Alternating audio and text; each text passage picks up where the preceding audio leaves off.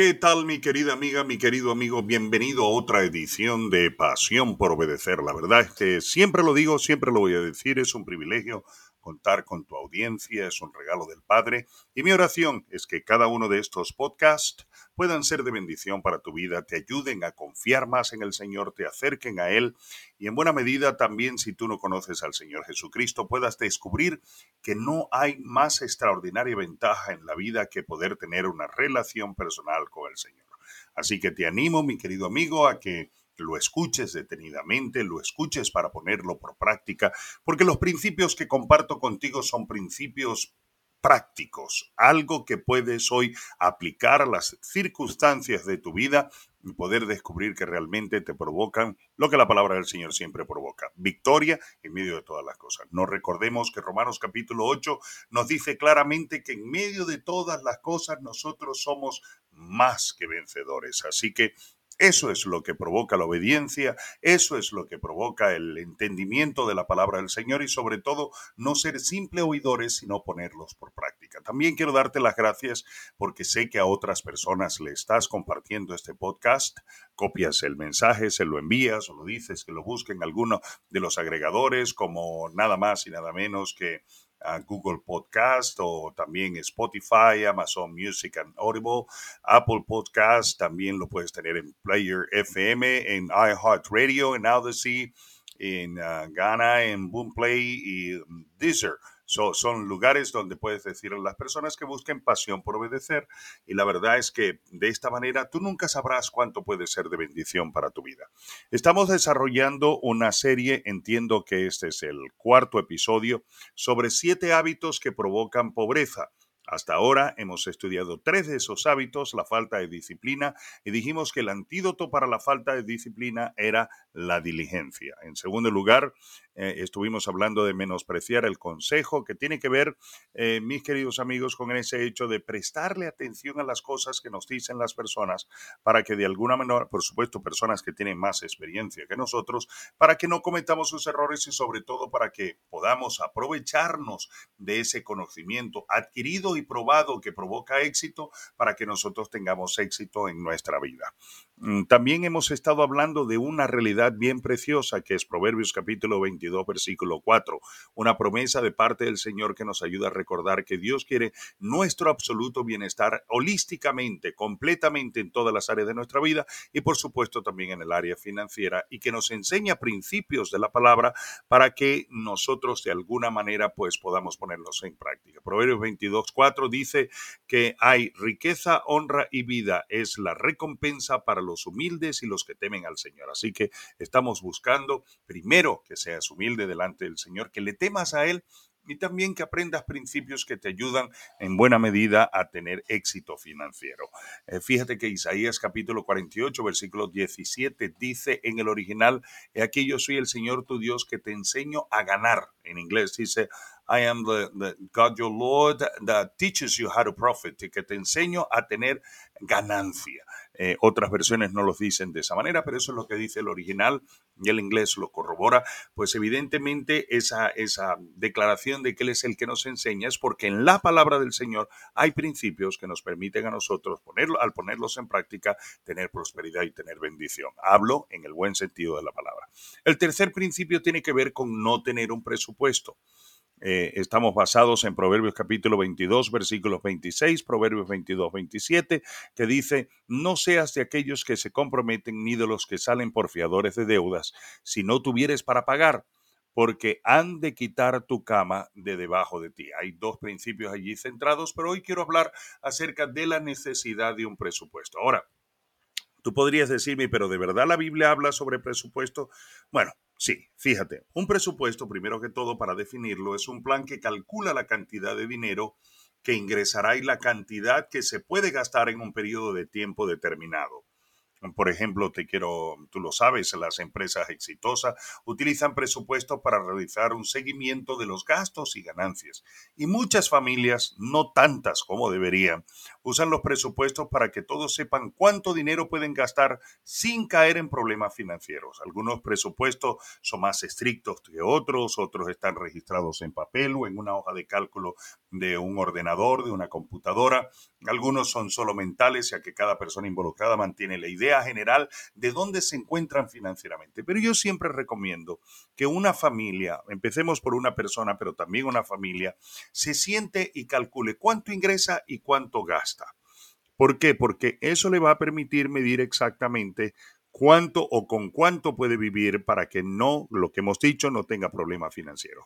Ahora, la Biblia no usa la palabra presupuesto, pero habla mucho acerca de la mayordomía, que tiene que ver, un mayordomo, la administración tiene que ver con alguien que controla dinero por otra persona, dinero que le pertenece a otra persona, según cierto presupuesto, según las órdenes de gastos que le, que le determinan. Así que en la Biblia, un mayordomo era una persona que había sido encargada de supervisar la propiedad de otra persona, el dinero e incluso la familia de un empleador rico. Y se esperaba, pues evidentemente, que un administrador, un mayordomo se manejara bien, ya que el dueño de la casa esperaba que su dinero aumentara y que su propiedad estuviera bien mantenida. Eso lo podemos leer, por ejemplo, en Mateos capítulo 25, versículos 14 al 30. Ahora, te pongo un ejemplo claro. José era administrador de Potifar en Génesis capítulo 39, versículos 2 al 6, porque aunque era un esclavo, José se ganó la confianza de su amo y fue puesto a cargo de todo lo que poseía. El hecho de haber sido fiel en esa posición hizo que más tarde él ganara mayor relevancia en el reino, en Egipto, en aquella época, porque más tarde, después de convertirse en asistente, se convirtió en asistente del faraón, José demostró una excelente administración para almacenar el grano de Egipto para que el país sobreviviera a la hambruna que se avecinaba. Podríamos decir que José presupuestó el grano para que dure. Por otro lado, nosotros encontramos, como hemos estado diciendo en este, en este podcast, que el libro de Proverbios tiene mucho que decir sobre temas económicos, eh, incluida la sabiduría de ahorrar dinero y la locura de desperdiciarlo.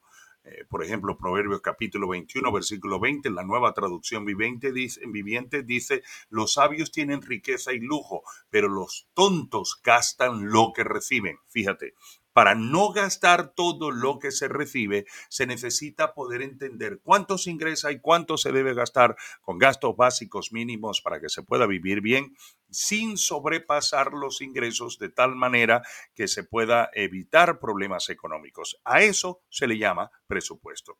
En este proverbio, aquí lo vemos claramente, está implícito una recomendación de tener un plan, un presupuesto para el uso regulado de los recursos.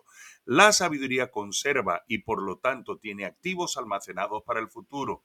La locura gasta excesivamente, va de juerga o despacio desperdicia todo lo que tiene. Por ejemplo, hay muchísimas personas que no pueden tener dinero en su, en su billetera, no pueden tener dinero en, en su cartera porque todo lo gastan, viven compulsivamente gastando.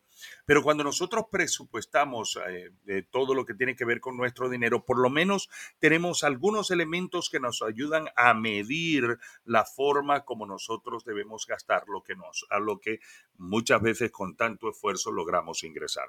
Por otro lado, Podríamos también hablar de, presupuestar nuestro tiempo, nuestra energía o recursos, porque nosotros tenemos que asumir responsabilidad también y ser buenos mayordomos, administradores del tiempo, de la energía, de los recursos, de los talentos, de las capacidades que Dios nos ha dado. Para los, cristianos, el presupuesto nos recuerda que nuestras vidas no son las nuestras, sino que le pertenecen al Señor y que todo lo que se nos ha dado es un préstamo divino y Él espera en retorno, eh, como decir, que nosotros le demos ganancias, que produzcamos fruto de la inversión que Él hace en nosotros.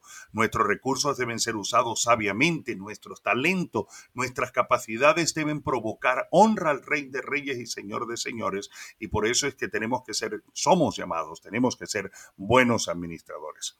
Así que en nuestro mundo ocupado el tiempo de presupuesto también es un concepto bíblico. Leemos, por ejemplo, en Efesios capítulo 5 versículos 15 al 16.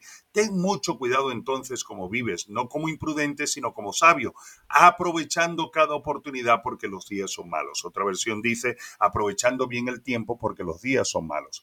Así que el mismo Jesucristo nos mostró la importancia de redimir el momento en el que dijo Dios, en el que dijo, debemos realizar rápidamente las tareas que nos asignó el que nos envió. Se acerca la noche y entonces nadie puede trabajar.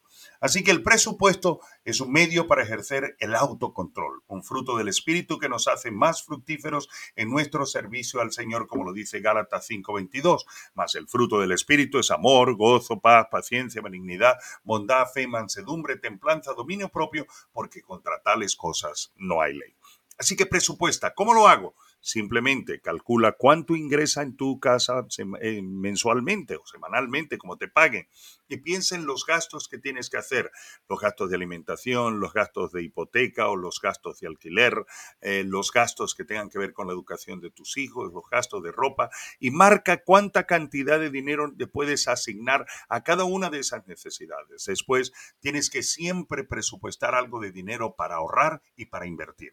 Nosotros eh, recomendamos siempre que las personas, por ejemplo, mm, trabajen con, gan con el 70% de lo que ganen, den su 10% de diezmos y ofrendan, porque cuando hacemos eso, hasta las personas que no conocen al Señor saben que la generosidad provoca multiplicación. Así que luego hablaremos del 10%, pero eh, mi querido amigo, el otro 20% que te queda son 10% para imprevistos y 10% para invertir y para ahorrar y para multiplicar. Así que mi querido amigo, este es el tercer, el tercer hábito que provoca pobreza. ¿Cuál es? No tener un presupuesto. Señor, en el nombre de Jesús, dale sabiduría a mis amigos y a mis amigas para que puedan poner en práctica los que les comparto en cada uno de estos podcasts. Les bendigo en el nombre de Jesús y yo declaro que donde hay enfermedad, por el sonido de mi palabra se provoca sanidad. Donde hay problemas se trae paz y se trae paz y solución. Y donde hay, oh escasez, en el nombre de Jesús se trae provisión. Al que no tiene trabajo, yo declaro que tú le das trabajo. Y Señor amado, que en este momento se desate tu presencia en sus corazones confirmar lo que les he enseñado en el día de hoy. Que el Señor te bendiga y te guarde, que el Señor haga resplandecer su rostro sobre ti, que el Señor tenga de ti misericordia y te dé de su paz, que la gracia del Señor abunde sobre tu vida. Te bendigo recordándote que debes vivir, que te animo a vivir, que todos somos llamados a vivir honrando a Dios, porque Dios honra a los que le honran.